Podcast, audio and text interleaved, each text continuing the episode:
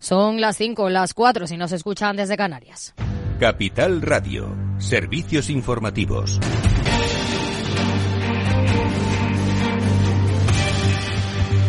¿Qué tal? Muy buenas tardes. La vicepresidenta segunda y ministra de Trabajo, Yolanda Díaz, asegura que reducirá la jornada laboral sin reducción salarial, aunque la patronal no lo apoye.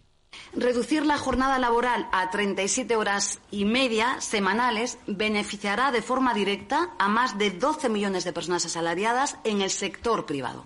Creo que es un enorme avance social que permitirá, a su vez, avanzar en el necesario cambio de los usos del tiempo en nuestra sociedad y, sobre todo, teniendo derecho a vivir, que es algo fundamental. Trabajo ha convocado a los agentes sociales este jueves para iniciar la negociación sobre la reducción de jornada legal hasta las 37 horas y media, un planteamiento que para Garamendi indica que no hay intención de dialogar. El presidente de la COE ha defendido que la negociación para esa reducción de la jornada que ha planteado el Gobierno se debería tratar en el ámbito de la negociación colectiva entre patronal y sindicatos y en función de la productividad de cada sector. Pero vamos a ver, pero ¿cómo podéis llamar diálogo social cuando ya está decidido? Es que, lo digo sinceramente, es decir, la decisión es esa, parece ser, porque parece que un hito político marca esa decisión, pero lo vamos a hacer en el diálogo social. Pues no sé cuál es. Nadie está diciendo que no se puede reducir la jornada. De hecho, hay sectores, de hecho, sectores con más productividad tienen menos jornada. Esa es una realidad. No todos los sectores son iguales. Por eso lo que planteamos es que se haga sector a sector en cada mesa, que es como se ha hecho, como se ha hecho siempre. Y mientras tanto, desde CEPIME alertan de la complicada situación de las empresas por el alza de los costes laborales. Más información, Pedro Díaz. Buenas tardes. Buenas tardes, Aida. Cepime prevé una situación adversa para las empresas por el alza de los costes laborales y las reformas que ha llevado a cabo el Ejecutivo, entre las que destacan la subida del salario mínimo interprofesional o la reforma laboral. En el informe sobre la situación de las pymes que ha publicado este lunes, Cepime se muestra preocupada por la pérdida de productividad de las compañías españolas, en concreto del 0,9% interanual en el tercer trimestre del año. Este escenario, dice, desaconseja subidas acumulativas de los costes laborales como las que vienen soportando las empresas en los últimos años, sostiene el documento que han publicado. Unos costes que se incrementaron un 5,2% de julio a septiembre de 2023. Además, la Confederación advierte de la prórroga del veto a los despidos y otros factores externos que deberán enfrentar a las empresas españolas, como el encarecimiento del crédito o el impacto en las cadenas de suministros por las crisis del Mar Rojo a raíz del conflicto entre los hutíes de Yemen y Estados Unidos, que cuenta con el apoyo de Reino Unido. Gracias, Pedro. Más asuntos. El CEO de Ryanair, Eddie Wilson, reclama al gestor de aeropuertos AENA que revierta la subida de tarifas anunciada para marzo del 4,09% porque la compañía decidió invertir en España en un escenario de mantenimiento de las tarifas hasta 2027. Creo que lo que tenemos es que Ryanair va a crecer espectacularmente en España, pero necesitamos incentivos, sobre todo los aeropuertos regionales. Queremos abrir cinco nuevas bases, queremos crecer un 40%, pero necesitamos, necesitamos seguridad en las tasas y eso recompensará a las economías locales y también a las regiones dentro de España.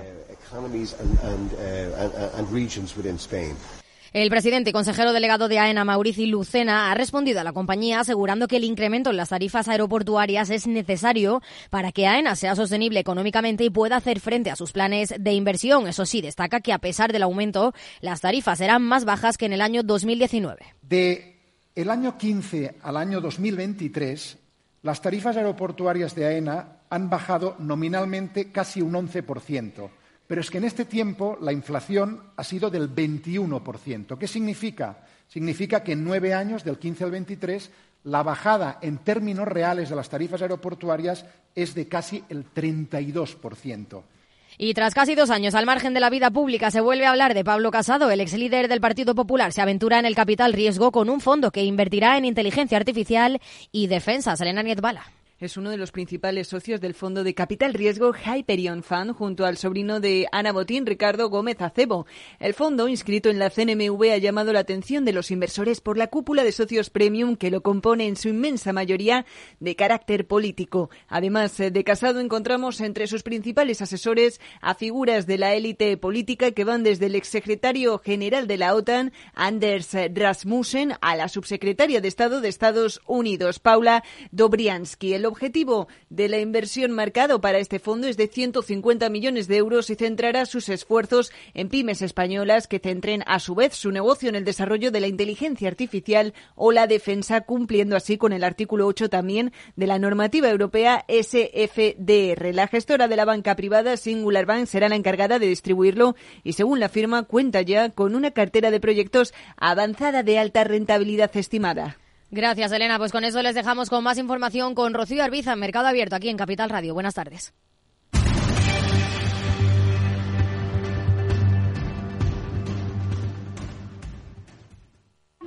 Fascinante, mágico, sorprendente, emocionante. ¿Te apetece descubrir Macao? Fusión de culturas, experiencias auténticas. Deporte, música, patrimonio y vida. Tradición y modernidad, gastronomía, noche y día. Ven y experimenta Macao.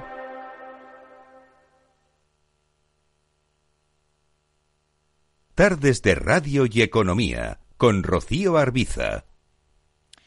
Seis minutos los que pasan de las cinco en punto de la tarde, de las cuatro, si nos están escuchando desde Canarias. ¿Cuál es la escena que tenemos ahora mismo en las bolsas, en los mercados de renta variable? Tenemos tono positivo generalizado en las plazas aquí en Europa, en el viejo continente un selectivo, por ejemplo, un IBEX 35, que a esta hora avanza algo más de un 1%, está en 9.964 puntos. Al otro lado del Atlántico tenemos a los índices en máximos, el S&P 500, por ejemplo, hoy añadiendo otro 0,25% de repunte a esas cotas históricas. Y en el resto de Europa, pues el mejor comportamiento lo encontramos justo ahora en el DAX alemán con un repunte del 0,70%. En el mercado de deuda, ¿cómo está la situación esta jornada? Hoy tenemos una sesión de corrección de recorte en los rendimientos de los bonos. El alemán, por ejemplo, a 10 años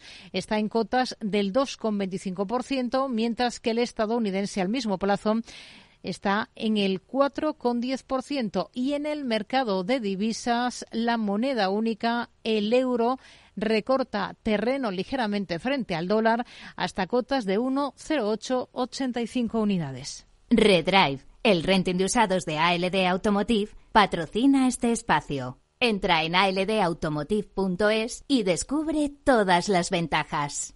¿Y usted piensa a menudo en el Imperio Romano? Quizás la pregunta le pille por sorpresa. Si es así, enseguida entenderá por qué la hacemos. O quizá ya haya leído sobre el tema. En Mercado Abierto hemos querido acercarnos a esta reciente tendencia y analizar algunos valores del IBEX 35 que ahora pueden formar parte del Imperio Romano de la Bolsa Española. Los detalles con Lucía Martín.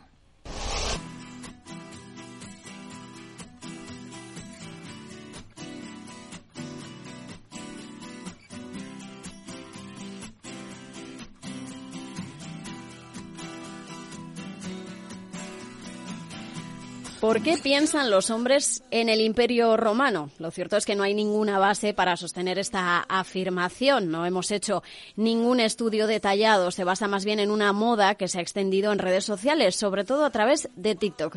Pero lo cierto es que hay pruebas más que de sobra que apuntan a que a día de hoy sigue existiendo una fuerte fascinación en torno al Imperio Romano. Basta con buscar en Google Imperio Romano y filtrar por noticias para ver que salen cientos de resultados muy recientes, noticias de hoy mismo, de hace pocos días. El Imperio Romano sigue siendo actualidad.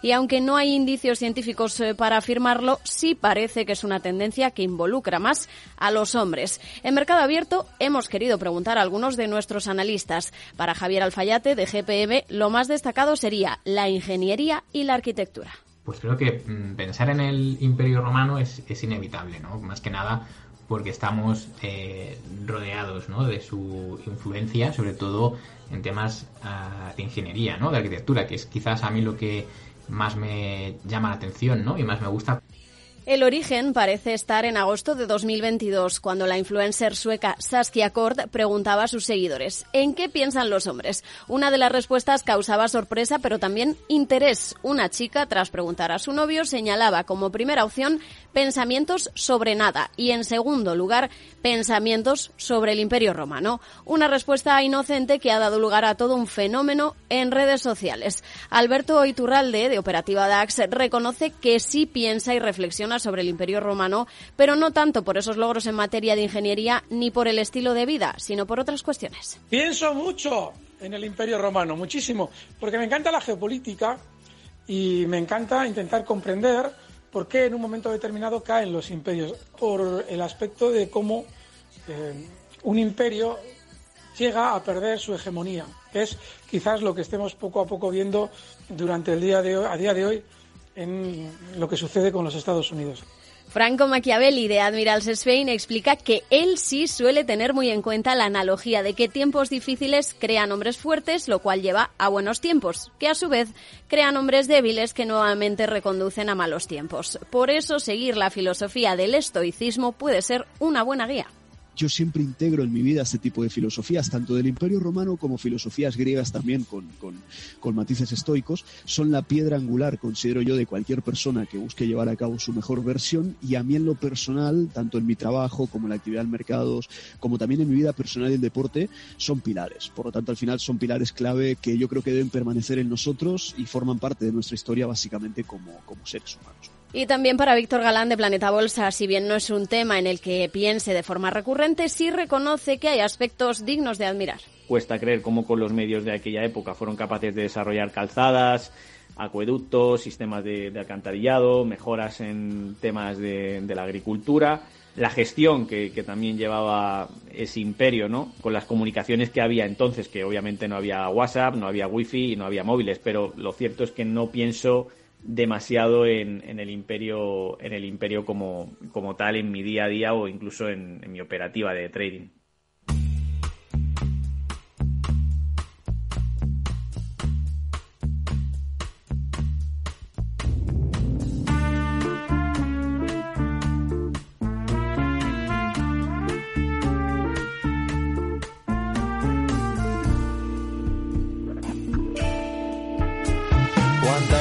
Vamos a aterrizar un poco esta información, porque si ya sabemos que el Imperio Romano es una temática algo omnipresente, aunque sea como pensamiento de fondo, ¿cuáles pueden ser ahora los valores más destacados en el imperio del IBEX 35? Pues bien, el valor de la bolsa española en el que se fijaría Víctor Galán de Planeta Bolsa es Mafre, es uno de los que mejor aspecto tiene, está cerca de su principal soporte en 1,94 y sería interesante si rompe los 2,03. Ha sido además uno de los mejores valores del IBEX en 2023 lo estaba haciendo mejor que, que, SP500 ahora mismo manteniendo el tipo o reaccionando de manera similar por las caídas en estas últimas semanas, pero vuelvo a repetir, si supera el 2,03 eh, sería una señal muy positiva de, de que recupera el alza vemos que en los últimos meses ha entrado dinero institucional y creemos que puede seguir subiendo.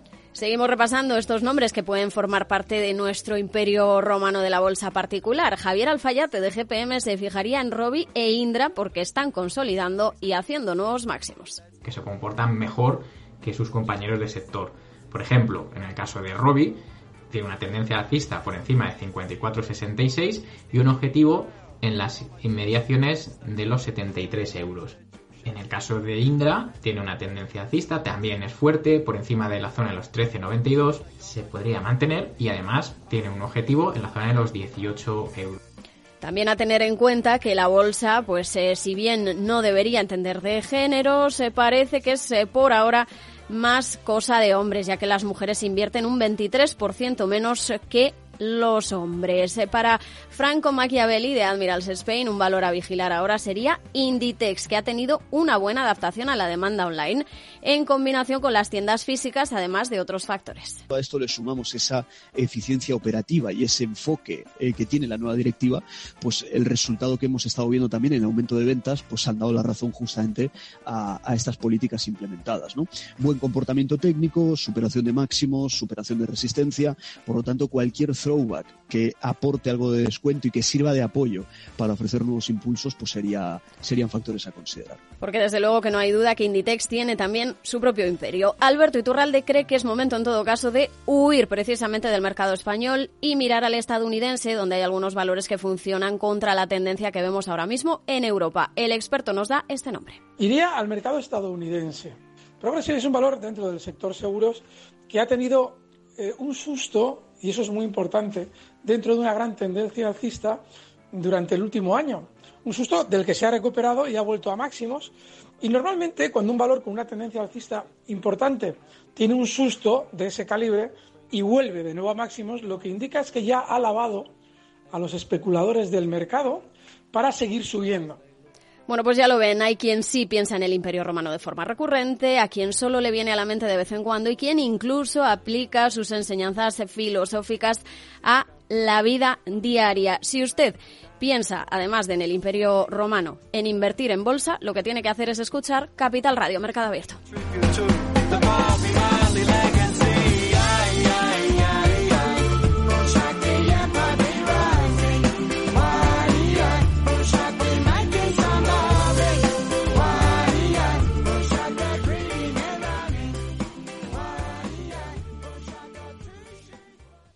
Redrive, el renting de usados de ALD Automotive, ha patrocinado este espacio. Entra en aldautomotive.es y descubre todas las ventajas. Tardes de Radio y Economía. Mercado Abierto. Más allá de esto, más allá de Roma y el Imperio Romano, ¿dónde ponemos el foco a esta hora, Pedro Díaz? Hoy ponemos el foco sobre la suspensión en Australia del visado de oro, un atractivo que no aporta lo que la economía necesita. Thank you.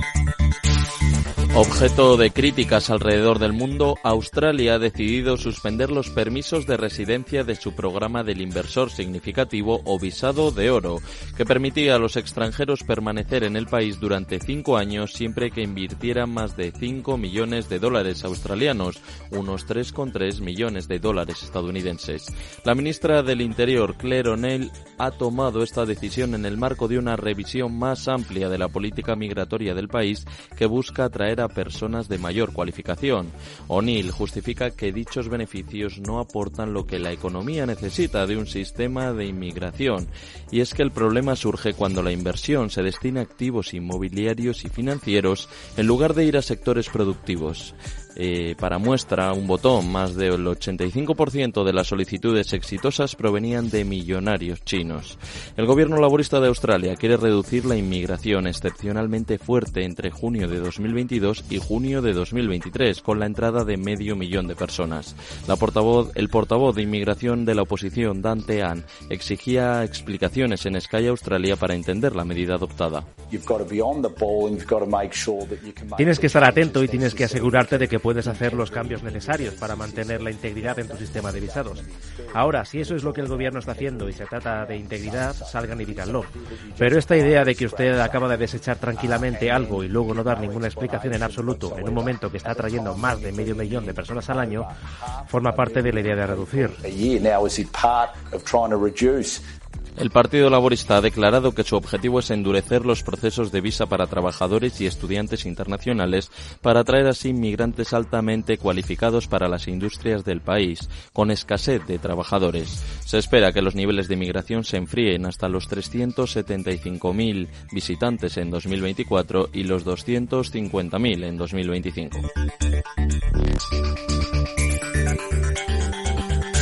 Las visas doradas no son una herramienta exclusiva de Australia para atraer inversores. Dentro del viejo continente hay varios países que lo implementan. Desde que estallara la guerra en Ucrania en febrero de 2022, la Comisión Europea recomendó suprimirlas para evitar la fuga de ciudadanos rusos sancionados. Países como Irlanda o Portugal ya han suspendido su programa de visados para millonarios y fuera de la Unión, Reino Unido suprimió su sistema de visados de oro ese mismo febrero. Sin embargo, en España el plan de residencia por inversión continúa vigente desde 2013. Requiere invertir medio millón de euros en bienes inmuebles para obtener el visado que da derecho a vivir, a trabajar y a estudiar dentro de nuestras fronteras. Italia o Grecia mantienen también su visado de oro, una herramienta de atracción de millones cada vez más discutida.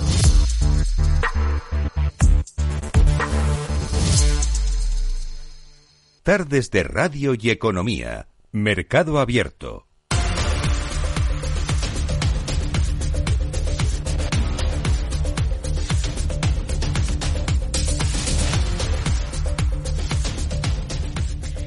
Seguimos en Mercado Abierto. Hablamos ahora con Manuel Pinto, analista de XCB. Hola Manuel, ¿qué tal? Muy buenas tardes. Hola, ¿qué tal? Muy buenas tardes, encantada de estar con vosotros. Bueno, la de este lunes es una jornada bastante floja en términos macro, pero se irá animando la cosa a medida que vaya avanzando la semana.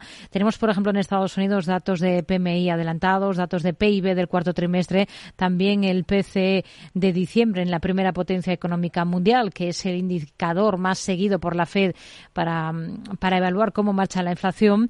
¿Qué espera y a qué le va a dar más importancia? Importancia? Bueno, semana de menos a más, totalmente, como bien decías, en los principales mercados mundiales y también en este caso en Estados Unidos realmente pues hemos visto una celebración, una sesión de celebración hoy, ¿no? De los, máximos históricos del Dow Jones, en general Wall Street, Dow Jones, Nasdaq, S&P500 en la sesión del pasado viernes. Hoy continuamos con esas subidas y como bien decías, muchos eventos eh, de gran magnitud que conoceremos en los próximos días. En Estados Unidos, pues realmente estaremos atentos a todo. Creemos que seguimos o que seguiremos viendo una tendencia al alza en las principales magnitudes macroeconómicas. Creemos que seguirá una situación de expansión, indicando los PMIs, también una evolución al alza en el Producto Interior Bruto. Incluso podríamos ver en el PCE que esas subidas que también conocimos en la inflación de hace un par de semanas muestran un ligero repunte, pero que podrían acercarse en los próximos meses a ese objetivo del 2% de la Reserva Federal. Creemos que la línea debería de ser de continuidad, ya lo estamos viendo durante todo el mes de enero y lo vimos también en diciembre, que sigue mostrando una gran fortaleza, aunque más que a lo mejor a los datos macroeconómicos que están demostrando esa gran fortaleza en las últimas semanas, también estaremos muy pendientes de los resultados empresariales es el turno de las empresas tecnológicas, empresas tan importantes como Netflix o Tesla presentarán sus resultados a lo largo de los próximos días y esa evolución que nos muestren y esa publicación de los resultados yo creo que tendrá gran importancia desde luego en los índices, sobre todo en el índice tecnológico, por tanto al final en el resto del cómputo global de los selectivos. Esta jornada, este lunes, se ha iniciado la reunión de dos días del Banco de Japón. La expectativa es que mantenga sus tipos de interés ultrabajos mientras se evalúa el crecimiento salarial y el impacto económico de ese fuerte terremoto de principios de año en el centro del país, ¿no? ¿Ustedes están en esa línea inmovilista? Sí, totalmente. Eh, para mí es eh, una de las grandes decepciones, ¿no? El Banco de Japón ah, respecto a lo que dice que va a hacer y lo que acaban haciendo. Yo creo que el mercado ya eh, está tomándose menos en serio esos comunicados y esas conferencias de prensa posteriores a las decisiones de, o toma de decisiones de los tipos de interés. Lo hemos visto desde hace muchísimos meses, parecía que iba a haber un cambio de política monetaria. Hay que recordar que dentro de los países desarrollados es el único que mantiene tipos ultralaxos negativos desde el año 2016 en el menos 0,10%, mientras que el BCE, mientras que el Banco de Inglaterra, el Banco de Canadá o cualquier otro ha ido subiendo los tipos de interés y han mantenido en esos niveles y que parecía durante los últimos meses que podría dar un, pasito y salir de esos tipos negativos ahora en primavera a algo eh, a, terreno neutro o algo positivo, pero yo lo que voy viendo semana tras semana y reunión tras reunión es todo lo contrario, ¿no? Yo creo que deberán o van a aplazar todavía más esa toma de decisiones y por tanto mostrar nueva debilidad en el en el yen, que eso pues al final está viniendo muy bien al selectivo, al Nikkei, que estamos viéndolo como compañías tecnológicas, eh, compañías exportadoras, eh, en general lo están haciendo muy bien ante esa situación de debilidad y que son principalmente las que mayor composición o ponderación tienen dentro del Nikkei. Así que, por tanto, sí creo que seguiremos viendo esa tendencia y, por tanto, podríamos seguir viendo eh, subidas en el índice japonés. ¿Y el viraje habría que esperarlo por parte del BOG para primavera? Sí, o sea, yo, no lo espero ni siquiera para primavera, ¿no? Yo creo que incluso nos deberíamos ir a algo más, a, algo más a largo plazo. Lo estamos viendo en general en los bancos centrales. Cuando el mercado descontaba que las primeras tomas de decisiones podrían ser en el primer trimestre del año, lo estamos viendo que ya se están aplazando un poco más lejos de tiempo, ¿no? Así que, por tanto, en el Banco de Japón, que ha sido principalmente el que más ha mantenido esa política monetaria como acomodaticia, creemos que salir de esa situación le va a costar todavía más y no esperamos que haya mucho cambio en esta primavera y a lo mejor sí podríamos encontrar ya para verano en los siguientes meses. Hmm. De la reunión del Banco de Canadá, que también la tenemos esta semana, ¿qué espera? Bueno, tampoco esperamos grandes movimientos. Al final, el Banco de Canadá hemos visto unos datos macroeconómicos en general, en términos generales positivos. Hemos visto buen crecimiento de, la actividad económica, ventas mayoristas por encima de lo esperado, PMI por encima de lo esperado, tasa de desempleo por debajo de lo esperado. Realmente pues estamos viendo una evolución bueno, pues optimista, ¿no? O al menos eh, de recuperación en la economía canadiense y por tanto tampoco esperamos que empiece a bajar los tipos de interés en, en estos momentos, ¿no? En las primeras en las primeras reuniones del año. Así que en los niveles actuales creo que están actualmente en el 5%, creemos que van a seguir así, van a continuar durante al menos hasta verano, así que por tanto de momento creemos que esa pausa va a ser la tona, la tónica general y en este caso particular del Banco de Canadá. En el Banco Central Europeo lo esperable es que se comience a discutir ya de de, bajadas de tipos mientras todos tenemos el verano o en el verano ese horizonte como referencia temporal clave? yo creo que con Christine Lagarde y el Banco Central Europeo nunca uno sabe por dónde pueden salir. Eh, mientras que en la reunión de diciembre hablaban sobre data consistent de manera repetitiva y hablaban ah, sobre las decisiones de recortes de tipos en los próximos meses, ahora nos sale la semana pasada en el Foro Económico de Davos diciendo que ya ve los ah, primeros recortes de los tipos de interés en verano cuando ha ido diciendo precisamente que habría que ir viendo cada mes esa evolución que pueda tener la economía, ¿no? Y ahora sale pues con esta con este titular de los tipos de interés, de los recortes de tipos de interés en verano. Nosotros sí pensábamos ya desde ese momento que podría ser el momento oportuno para recortar los tipos de interés, aunque nos seguimos viendo dudas, tenemos dudas. Eh, si, si continúa esa desaceleración de la inflación, ¿qué puede motivar? Porque es verdad que ha habido un repunte ahora, que ya venían comunicándolo los bancos centrales que iba a haber ese repunte, que ahora nos echamos las manos a la cabeza, pero desde hace muchos meses decían que iba a haber un repunte a principio de año mm. para después progresivamente ir desacelerando. Así que, por tanto, a nosotros nos preocupa que eh, los bancos centrales quieran recortar los tipos de interés de una manera tan progresiva cuando la inflación pues todavía no es tan preocupante, ¿no? O sea que realmente vemos que hay algo más, vemos que puede haber algún otro motivo por detrás, véase desaceleración económica, véase recesión, véase incluso deflación, por el cual no están decidiendo o por el cual quieren decidir recortar los tipos de una manera más progresiva de lo que el mercado yo creo que merece. Hemos visto que India ha quedado subrayada como una clara oportunidad entre los inversores presentes en el Foro Económico de Davos de la semana pasada a medida que la economía china se ralentiza.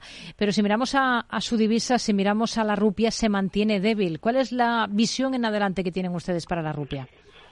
Bueno, en general para India la verdad es que hemos visto un crecimiento exponencial en el mercado y un crecimiento en general de la actividad económica. Ya lo hemos visto desde mediados del año pasado, tras superar a China como la población, como el, país con mayor población del mundo. Este año es verdad que tiene elecciones generales ahora entre el mes de abril y el mes de mayo y que por tanto pues cualquier toma de decisiones y cualquier movimiento agresivo pues pueda ser castigado por el electorado no así que esperamos que no haya grandes movimientos en general a nivel del banco central a nivel de tasas. Sigue creciendo a uno de los ritmos más altos de todo el mundo pues creo está creciendo a los mismos niveles del 7% tipos de interés en el 6,5% creemos que se va a mantener así y que desde luego los datos económicos que estamos viendo y las proyecciones que hay de las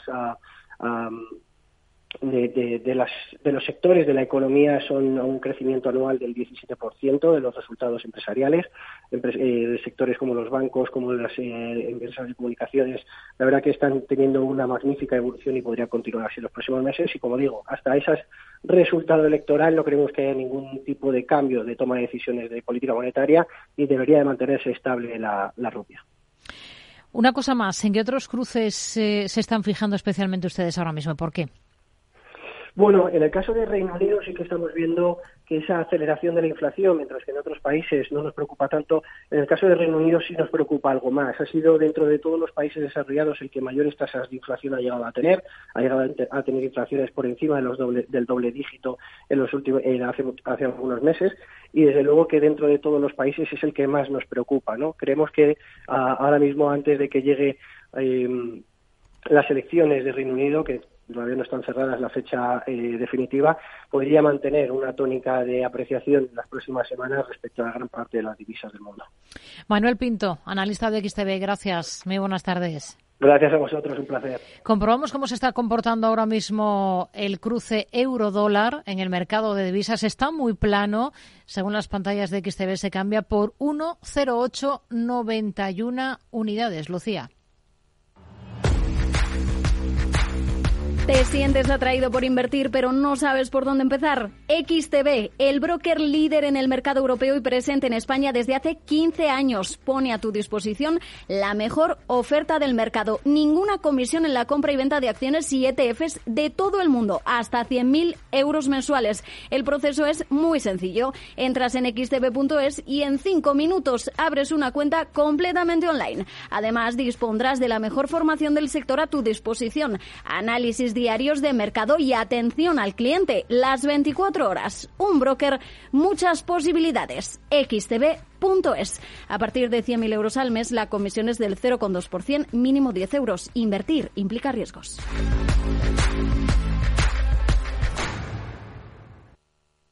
Tardes de Radio y Economía. Mercado Abierto.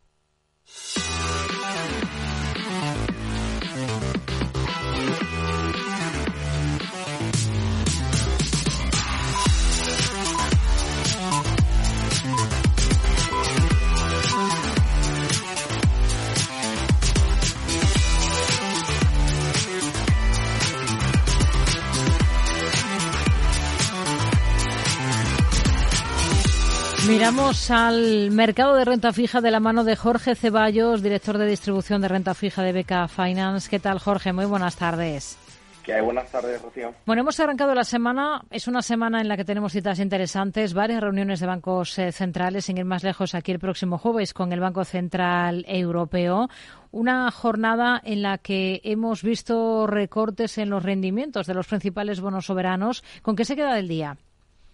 Bueno, eh, hemos visto hoy bueno una jornada bueno bastante interesante con yo destacaría bastante fortaleza en las, en las bolsas que venimos viendo ya desde hace varios días y curiosamente también bastante fortaleza en todo lo que son las curvas de bonos, eh, concretamente eh, muy particular en los bonos soberanos. ¿no?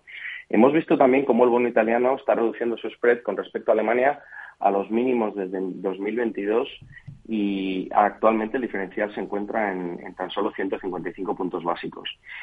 Eh, creemos que este clima de relativa bonanza y optimismo viene motivado por la robustez que está mostrando la economía americana, ¿no? Mm. con pues, resultados empresariales muy sólidos y la mayoría de agentes del mercado esperando unas bajadas de tipos de interés por parte de la Fed que puede que a lo mejor no sean tan inmediatos en el tiempo, pero hay bastante consenso sobre, sobre que ocurrirán. Hmm. Bueno, hoy estamos viendo esos recortes en los rendimientos de, los bonos, pero si mm, echamos la vista un poco atrás, si vemos o hacemos balance de lo poco que llevamos de ejercicio, únicamente el high yield europeo y la deuda china esquivan las pérdidas en este mes de enero. No sé si ¿Hasta qué punto contaban ustedes primero con este comportamiento y segundo, hasta qué punto esperan que continúe ¿no? ese repunte en los rendimientos después de venir de donde venimos, que es ese comportamiento tan importante, tan significativo de los dos últimos meses del ejercicio 23?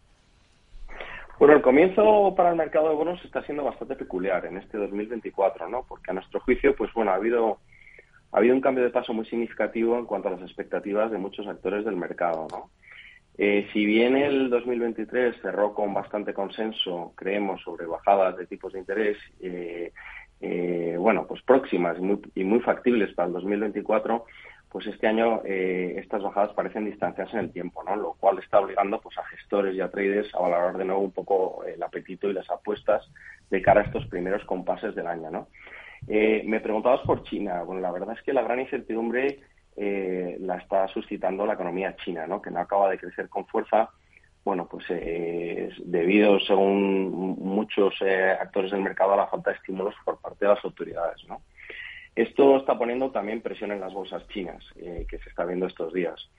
Eh, y estas, bueno, pese a que las valoraciones pues siguen muy bajas, siguen sin dar performance. Y de ahí que la gente se esté refugiando un poco en activos de renta fija, ¿no? Se puede decir que, bueno, hay una especie de flight to quality.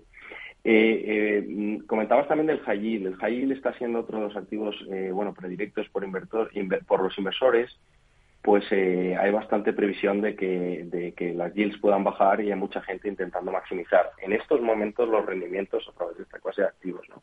Recordemos también que el crossover, que es, bueno, digamos, el índice avanzado del mercado high yield, pues viene de cotizar de 475 puntos básicos en diciembre a los 325 puntos actuales. Se puede decir que bueno que, el, asset class está performando bastante bien, lo cual está animando a inversores. ¿no? Hmm. Esta semana eh, comienza la temporada de presentación de resultados de la banca aquí en nuestro país. ¿Qué tipo de deuda financiera tienen en cartera ustedes ahora? Bueno, eh, nosotros, eh, eh, a ver, tenemos una política de inversión bastante conservadora en beca, ¿no? Entonces, hemos, últimamente hemos estado apostando mucho en, bonos financieros senior, tanto preferred como non preferred, que han estado, bueno, pues bastante activos en emisiones en esta primera parte del año, ¿no? Hemos visto, pues, emisiones para BVA, Sabadell, Santander, y hemos participado aquí en beca en prácticamente todas las emisiones, aunque, bueno, desde la prudencia que nos caracteriza y con montantes, pues bueno, moderados, ¿no? Eh, de momento estamos muy cautos en todo lo que es eh, activos perpetuos, en la TIR 1 y demás, aunque también estamos participando en este tipo, en esta tipología de activos. ¿no? Hmm. Pues nos quedamos con, con, esta visión que tienen ustedes ahora mismo para el mercado de deuda. Jorge Ceballos, director de distribución de renta fija de Beca Finance. Gracias. Muy buenas tardes. Muchas gracias, buenas tardes. Enseguida vamos con el cierre de la sesión en la Bolsa Española. Les recuerdo que a partir de las seis tendremos consultorio de bolsa esta tarde de la mano de Alberto Iturralde, responsable de Operativa DAX. Y que si quieren participar con nosotros pueden ir, por ejemplo, enviando sus cuestiones, sus preguntas a oyentes arroba capitalradio.es. Pueden llamarnos al 91 283 33 33 91 283 33 33 o pueden dejarnos notas de audio a través de WhatsApp en el 687 050 600 687 050 600. Nosotros responderemos, ya saben, a partir de las 6 de la tarde en nuestro consultorio de mercado abierto aquí en Capital Radio. Tardes de Radio y Economía con Rocío Arbiza. Analizamos el cierre de la sesión con Juan Esteve, director de inversiones de Cow Markets y Zona Value. Juan, ¿qué tal? Muy buenas tardes. Hola, muy buenas tardes, Rocío. Jornada positiva para todas las plazas aquí en Europa, también para el IBEX 35 y de nuevos máximos para los índices en Estados Unidos, sobre todo para el S&P, ¿no? Sí, hemos tenido una sesión, un comienzo de semana realmente espectacular, realmente positivo, en el que, como pues en Estados Unidos eh, estamos teniendo un comportamiento ya acumulado muy, muy interesante y en el IBEX 35 pues ha subido más de un 1%, con lo cual es una muy buena manera de encarar esta nueva semana y esta recta final de enero. Si miramos a, valores, ¿qué, le parece la decisión de Grifols de ceder los derechos de voto del 6,5% de su participación en Shanghai RAES a Higher Group durante 10 años? Lo sabemos por la documentación que ha aportado esta firma china, que es la compradora, al regulador de ese país en el marco de esa compra, de una participación del 20% del capital a la firma española. Yo creo que es un buen movimiento. Yo creo que además también esto tengamos en cuenta que en la situación en la que se encuentra Grifols, cualquier noticia que pueda ser medianamente positiva para Grifols o, que el accionista pueda ver que pueda ser medianamente positiva, le va a ayudar en este, esta situación tan complicada que tiene con otra City Research. Y al final son movimientos que van a ayudar poco a poco a recuperar esa confianza en el valor. Yo creo que este tipo de noticias a medio y largo plazo pueden ser positivas para la propia compañía. AENA ha defendido la subida del 4,09% de las tarifas aeroportuarias portuarias previstas este año con el argumento de que éstas deben ser capaces de adaptarse al ritmo inversor que requiere la ampliación de algunos aeropuertos. Eh, ¿Cómo lo ve? ¿Qué visión tiene para AENA en este contexto de críticas que está recibiendo por parte de, los afectados? Claro, una cuestión es la parte de críticas que tenga por los afectados y otra está la parte de la empresa, la empresa, la parte corporativa. Yo creo que al final los movimientos que está realizando AENA los vamos a ver o ya los hemos visto reflejados en el valor en el pasado de una manera positiva. Es lógico pensar que se tiene que hacer nuevas inversiones, tiene que hacer nuevas reestructuraciones, tiene que hacer nuevas inversiones, necesite también aumentar el margen de beneficio. Con lo cual yo creo que para la compañía vamos a ver buenos movimientos o movimientos positivos, no porque vengan radicados precisamente por esta subida, sino por esas inversiones o esos crecimientos que puede tener la compañía dentro de su propio sector. Hoy el presidente del gestor aeroportuario, Maurici Lucena, ha hablado de precios competitivos ante la petición de moderación por parte de Ryanair. Le escuchamos. De el año 15 al año 2023, las tarifas aeroportuarias de AENA han bajado nominalmente casi un 11%, Pero es que en este tiempo la inflación ha sido del 21%. ¿Qué significa? Significa que en nueve años, del 15 al 23, la bajada en términos reales de las tarifas aeroportuarias es de casi el 32%. Ferrovial está en máximos históricos a las puertas de dar ese salto previsto al Nasdaq en Estados Unidos. ¿Son optimistas con la compañía pese a estos niveles ya alcanzados? yo sería cauto, sería cauto porque sí que es cierto que hay ahora mucha mucha atracción a qué es lo que puede hacer, eh, cuál puede ser el movimiento que pueda tener la compañía, pero yo ahora mismo creo que está en una situación eh, demasiado cercana a poder tener algún hecho bastante relevante. En cuanto se haga la cotización puede que los accionistas no tengan esa o, no tenga esa atracción de cara a los accionistas y tenga ese comportamiento que al final estamos pensando que pueda tener. Con lo cual podríamos tener un movimiento inverso a la acción. Hay que tener cuidado con estas situaciones y yo personalmente ahora mismo no creo que fuera el momento dependiendo del inversor y la inversora de, de posicionarse ferrovial sino que lo más lógico quizás sería esperarse a ver cuándo sale la cotización y cuál va a ser el comportamiento que va tener y entre la banca que ven con mejores ojos, esta semana comienza la temporada de presentación de resultados y sabemos, según datos del Banco de España, que la morosidad ha vuelto a bajar en noviembre al 3,57% después del ligero repunte de octubre, gracias a que el total de créditos eh, ha crecido y a que el avance de los préstamos impagados ha sido mínimo. Yo creo que podemos tener, como ya hemos comentado muchas veces en el sector financiero, el sector bancario, es cierto que tuvimos un año pasado, el 2023 y el 2022 fantásticos, pero ahora queda recorrido. Yo creo que en conjunto el sector financiero, aunque lógicamente algunos pueden tener mejor comportamiento que otros, pero yo creo que es un sector en el que quizá una diversificación adecuada es una buena, es una buena posibilidad porque todas las compañías o todos los bancos tienen la posibilidad de generar unas rentabilidades en los casos mayores o en los casos menores. Pero yo creo que una, quizá una diversificación en diferentes valores sería la parte más óptima de hacer esa inversión. Hoy hemos visto, Amelia, eh, con buen comportamiento, escenario con el que trabaja para este valor.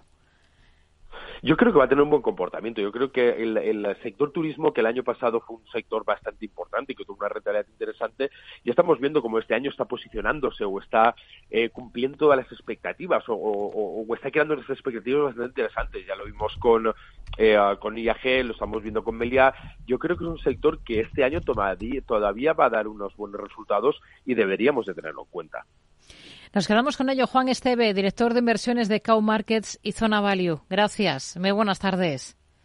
Un placer, buenas tardes. Dentro del selectivo, dentro del IBEX 35, esta jornada, un IBEX que por cierto ha subido un 1,11% y ha despedido el día en 9.968 puntos. Tenemos hoy rebote en Grifols del 5%, Naturgy le sigue con alzas del 2,61% y más de dos puntos porcentuales han subido el BVA CaixaBank o Unicaja Banco. En el lado de los recortes, apenas dos valores del selectivo, tenemos con descensos a Solaria del 0,35% o a la petrolera Repsol que se ha dejado un tímido 0,15%. Enseguida nos acercamos a una compañía cotizada en la bolsa alemana. Descubre el lado más verde de la economía y las empresas en una nueva newsletter de Capital Radio. Todas las claves de la semana sobre ESG en un mismo sitio. Suscríbete en capitalradio.es a claves ESG y recibe los contenidos del lado más sostenible de las empresas. Si crees que la ciberseguridad no va contigo ni con tu empresa, es que todavía no has escuchado Cyber After Work el programa decano de la radio española sobre ciberseguridad. De la mano de Eduardo Castillo y acompañado por Mónica Valle y Pablo Sanemeterio, te ayudamos a proteger tu empresa de las múltiples amenazas que circulan por la red. Cyber After Work, todos los lunes a partir de las 7 de la tarde en la sintonía de Capital Radio.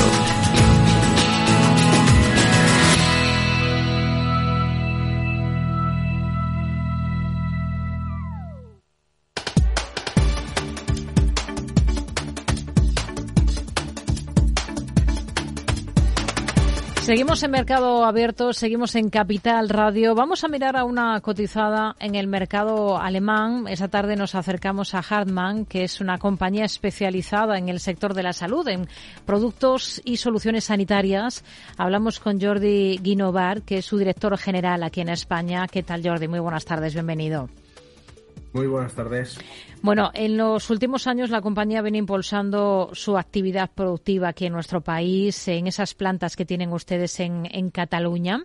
¿Por qué esa clara apuesta? A ustedes todas esas polémicas políticas por lo que vemos no les han afectado, ¿no? Porque vuelve a hablarse mucho, ya sabe, de recuperarse desde empresas para Cataluña.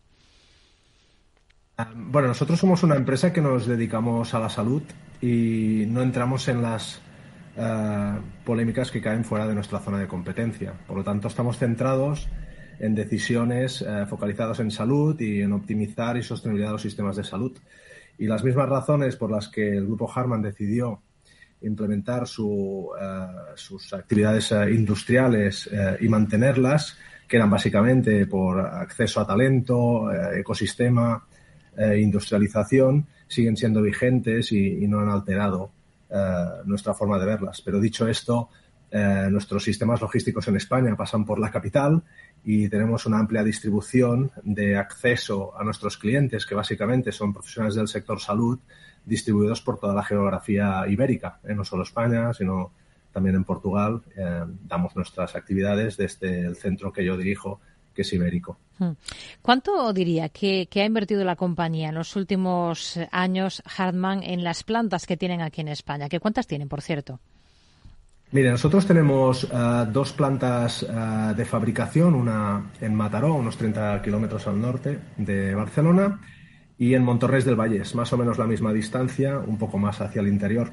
Una está centrada en la fabricación de apósitos adhesivos y la otra es eh, un centro de competencia en la fabricación de absorbentes de incontinencia. Pero aparte de esto tenemos una, capilaridad y una distribución logística centrada en Madrid, en, MECO, donde desde ahí distribuimos no solo lo que el grupo fabrica en España, sino eh, todas las bases industriales del grupo y de proveedores e interproveedores que tenemos eh, que son globales. Por lo tanto, eh, tenemos un entramado industrial y operativo complejo y, bien, y bien diversificado en España. Hmm. Em, no sé si ya le he respondido. Sí, con estas, con estas plantas que tienen en España han ido incrementando el peso internacional de la compañía. Eh, lo digo porque hay productos emblemáticos, por ejemplo, como las famosas tiritas, que, que, siempre se habían fabricado en el país de origen, en Alemania, que ahora se asumen, tengo entendido, aquí para todo el mundo, ¿no? Ah, no, no es así. Eh, eh, básicamente las, tiritas eh, fue la razón de entrar del grupo Harman en España, adquiriendo laboratorios Unitex en los años 80 y de hecho era la marca insignia que cualquier apósito adhesivo de consumidor final tiene aquí en España. De hecho, la, marca ha pasado a, tener incluso una caracterización en el diccionario como concepto genérico, siendo nuestra marca pues la, más insigne en todas las marcas que se utilizan en apósitos. Sí que es verdad que la planta en, España está adquiriendo nuevas competencias de fabricación, por ejemplo, en apósitos estériles, eh, con la marca Cosmopor eh, o eh, otros apósitos que estamos siendo capaces de deslocalizar hacia España, que es, yo creo, una de las buenas noticias que tenemos en, en nuestra filial ibérica en la medida que vamos teniendo más competencias y generando más actividad en el país. Hmm. Por dar datos que siempre resultan muy, muy llamativos, ¿cuántas tiritas fabrican al cabo de un año?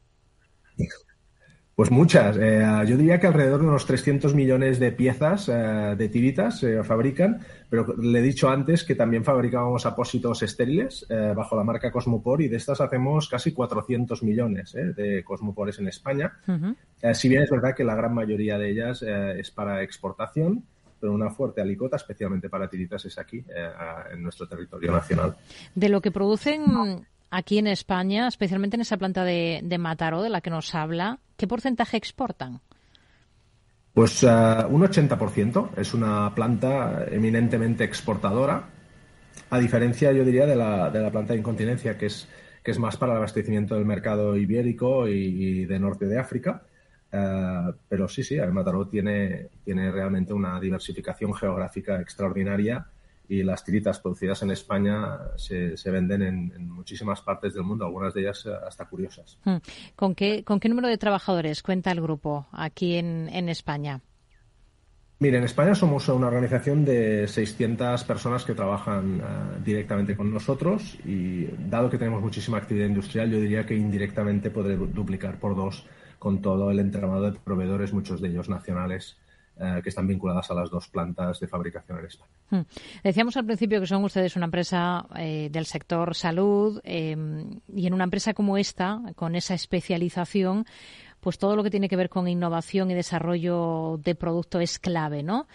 ¿Con qué están ahora mismo? ¿En qué líneas están trabajando? ¿En qué se están eh, centrando? Cuéntenos un poquito. Bien, nosotros eh, somos una empresa que o, innovamos o morimos. Por lo tanto, las áreas de, de I D y sobre todo de desarrollo son críticas. Eh, mire, estamos trabajando en distintas líneas porque tenemos muchas líneas de competencia.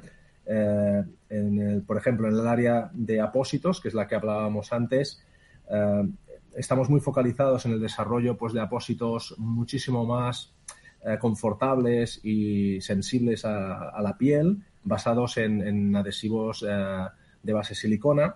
También estamos impulsando muchísimo la terapia de presión negativa, que lo que genera es una depresión sobre, la, sobre el lecho de la herida, con lo cual se fomenta una aceleración en determinadas heridas, tanto quirúrgicas como de accidentes traumáticos y aquí estamos eh, creciendo mucho en nuestra línea de Vivano con eh, además utensilios de un solo uso que son sobre todo en terapias ambulatorias muchísimo muchísimo más usados. También estamos introduciendo capas de inteligencia artificial en lo que sería la protocolización y, seguimiento no solo de la clínica, también de, la parte de coste, muy interesante en el área, en el área pública. Aquí estamos introduciendo un dispositivo que es capaz de leer eh, una herida en, tres niveles, el nivel óptico, el nivel eh, volumétrico y el nivel térmico, para ayudar a los profesionales a, diagnosticar y aprender, el sistema aprender sobre sus diagnósticos. Esto sería, por ejemplo, lo más relevante que hacemos en heridas, pero, por ejemplo, en el área de incontinencia estamos muy centrados tanto en mejoras de ergonomía, en protección dermatológica y sobre todo sostenibilidad. ¿eh? Pensé que, trabajamos en un área de productos de un solo uso y la sostenibilidad y la responsabilidad social tiene que ser uno de los insignias en, nuestra compañía. Hmm. Y después en todo lo que sería el área quirúrgica, pues estamos ayudando a las instituciones públicas y privadas a mejorar su eficiencia en el quirófano y en el tratamiento eh, de, todos los, eh, de todos los procesos quirúrgicos y optimización. Esto llevado al plano de los números, ¿cuánto más o menos en porcentaje invierten en I+D? Mire, eh, nosotros trabajamos por ciclos bianuales. en el ciclo bianual 2023, solo aquí en España estamos en inversiones tanto industriales, por tanto entraríamos en el I más D más I, estamos en niveles aquí en Iberia de alrededor de 17 millones ciclos bianuales, 2023-2024. Bueno, hablando de números, ahora además estamos en plena temporada de presentación de, resultados de las cifras ya globales del año 23. Em, ¿Qué datos nos puede dar de, cómo van ustedes en términos de facturación aquí en el mercado español? Eh, bueno, como somos precisamente una empresa cotizada, eh, hasta que no haya una publicación de, los datos de, este año a, nivel central, me tendrá que permitir que, no le pueda avanzar nada. Sí que le puedo reforzar el volumen de compañía que tenemos y un poco eh, el outlook que, hemos trasladado a mercado. Aquí en España, en el año 2022, estuvimos en un consolidado en todas las compañías españolas de alrededor de 275 millones y el outlook de crecimiento que, habíamos enunciado en el mercado para España se, se, se, se, confirmó perfectamente y seguimos con los planes que teníamos. Hmm. Y para, para este 2024 que estamos eh, iniciando prácticamente ahora, ¿qué, qué objetivos se, se marcan ustedes como compañía?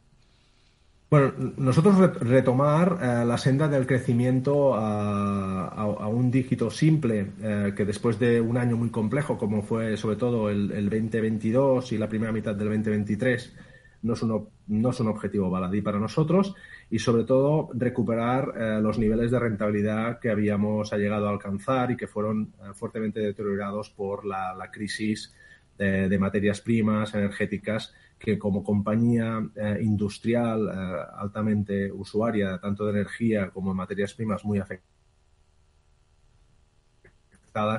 pues eh, sufrimos hmm. durante el año pasado. En los últimos años... Eh, ¿Me escucha? Sí, sí, ahora sí le escuchamos. Se había perdido por un instante, pero le, escuchamos de nuevo. En los últimos años, digo, se ha, se ha tenido que lidiar con los efectos de la pandemia, situación complicada, con incrementos de precios de las materias primas, con problemas logísticos, a los que, por cierto, nos seguimos enfrentando ahora mismo con ese foco puesto en el Mar eh, Rojo. Eh, ¿Ustedes han podido trasladar todo esto y todo ese alza de precios a, los precios de sus productos, todos estos efectos? Es una muy buena pregunta. Em, eh, hemos hecho una parte del camino, eh, pero básicamente por algunos de los mercados en los que operamos, que están muy marcados por entornos legales muy estrictos, como es el, modelo concursal español o las políticas de reembolso, no lo hemos podido eh, ejecutar de una forma lineal a lo que, a lo que tendríamos que haber hecho. Pero bueno, al final estamos en un proceso no solo de transmisión de precios, sino eh, sobre todo en unas medidas internas de la compañía de ajuste eh, de costes, eh, con realmente iniciativas lanzadas a nivel global, hmm. que nos hacen de ser optimistas respecto a recuperar los niveles de rentabilidad que habíamos tenido y que creo que el outlook que estamos dando como compañía aspira a tener. Hmm. Antes nos hablaba de las innovaciones de, em, de, lo que están en lo que están trabajando en distintas áreas de negocio. Hablábamos de esa parte de, heridas, desinfección. Nos hablaba del área quirúrgica, eh, luego también de la incontinencia. De todas estas áreas de negocio en las que trabajan, ¿cuál sería la más importante o la más rentable, al menos eh, por lo que compete aquí al, al mercado español en la compañía Hartmann? Bueno, yo creo que todas son importantes, ¿eh? porque todas desempeñan un, rol relevante con los profesionales que trabajamos. A nivel, a nivel de, rentabilidad, en general los mercados eh, de consumo, es decir, las áreas que actúan sobre consumo final y que son áreas eh, libres de mercado, son las áreas en las que la empresa puede adaptar mejor sus políticas comerciales a sus costes y en este sentido áreas como las de tiritas o las de negocio OTC vinculados al área de farmacia son las que han presentado eh, más, más rigidez y consistencia en sus, en sus números de, rentabilidad. Pero es verdad que no son las áreas más importantes en volumen y eso ha conllevado eh, pues los retos que hemos venido encarando los dos últimos años para intentar repercutir eh, en mercados muy, muy regulados. Con ello nos quedamos. Jordi Guinovar, director general de Hartman España. Gracias por atender la llamada de este programa de Mercado Abierto en Capital Radio. Muy buenas tardes. Buenas tardes y muchas gracias a vosotros.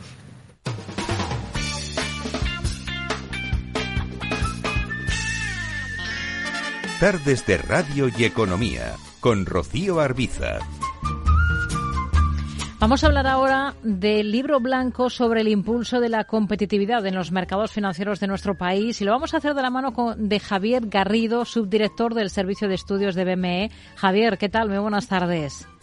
¿Qué hay? Buenas tardes. Bueno, ¿cuáles son esas principales conclusiones del libro blanco?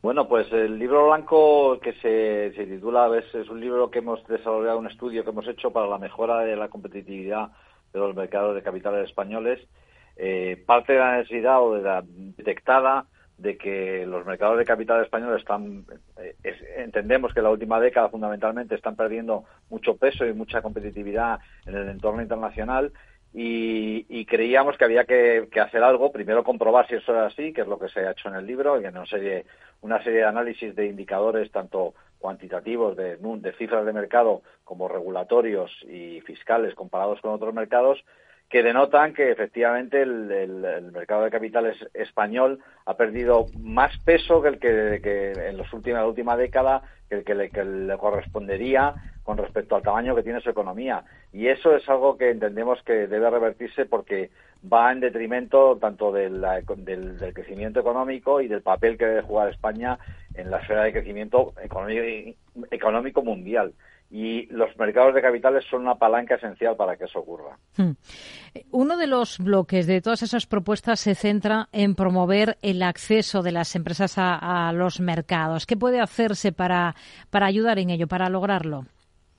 Pues efectivamente uno de los eh, bloques en los que hemos dividido las medidas, que son cuatro, pero el principal, eh, porque entendemos que, el tamaño empresarial es un factor muy relevante y España tiene un retraso en el tamaño medio de sus empresas, eh, entendemos que hay, que incorporar más empresas a los mercados y eso no está ocurriendo. Eh, creemos que simplificar y agilizar el proceso de admisión a la cotización son medidas que se pueden tomar, que se enmarcan ya en una tendencia que está en Europa, pero que nosotros debemos hacer un esfuerzo especial. Eh, eliminar determinadas obligaciones que hay para las empresas o umbrales o, desincentivos a, cotizar en los mercados porque a lo mejor son penalizadas de alguna manera cuando quieren eh, cuando quieren escalar a otro segmento a otro segmento de mercado eh, mantener unos incentivos, algunos incentivos fiscales que se pierden cuando, cuando la empresa decide salir a cotizar, eh, favorecer una, una equidad entre una igualdad entre la financiación con equity, con capital eh, frente a la deuda, que ahora, ahora mismo la financiación con deuda está un poco primada sobre el capital, o mm, favorecer el tránsito de las, de las empresas desde las mm, cuando el capital riesgo sale de las compañías, pues favorecer que sea a través de los mercados, que le da una dinámica a las empresas pues mucho más amplia, mucho más internacional y de un crecimiento mucho más acelerado. En fin, no me voy a extender porque son 56 medidas en total, de las cuales hay 11 o 15 que son eh, destinadas específicamente a, incrementar la posibilidad de, que las empresas lleguen a los mercados, hmm. pero son en, en esta línea. Hmm. Eh, no sé si nos puede concretar eh, alguna más, ¿no? Para mejorar esa competitividad, porque al final es lo que se persigue con todo esto, ¿no? De los mercados financieros españoles. Sí, sí, porque mm, por eso digo que hemos hecho cuatro bloques. El, primero es, fomentar la incorporación de empresas a los mercados de valores. El segundo son 12 medidas orientadas a potenciar la canalización de la inversión hacia empresas que favorezcan la liquidez de estas y las opciones de financiación. El tercero es para atraer la circulación de ahorro e inversión a, los mercados nacionales y evitar la deslocalización, es decir, que,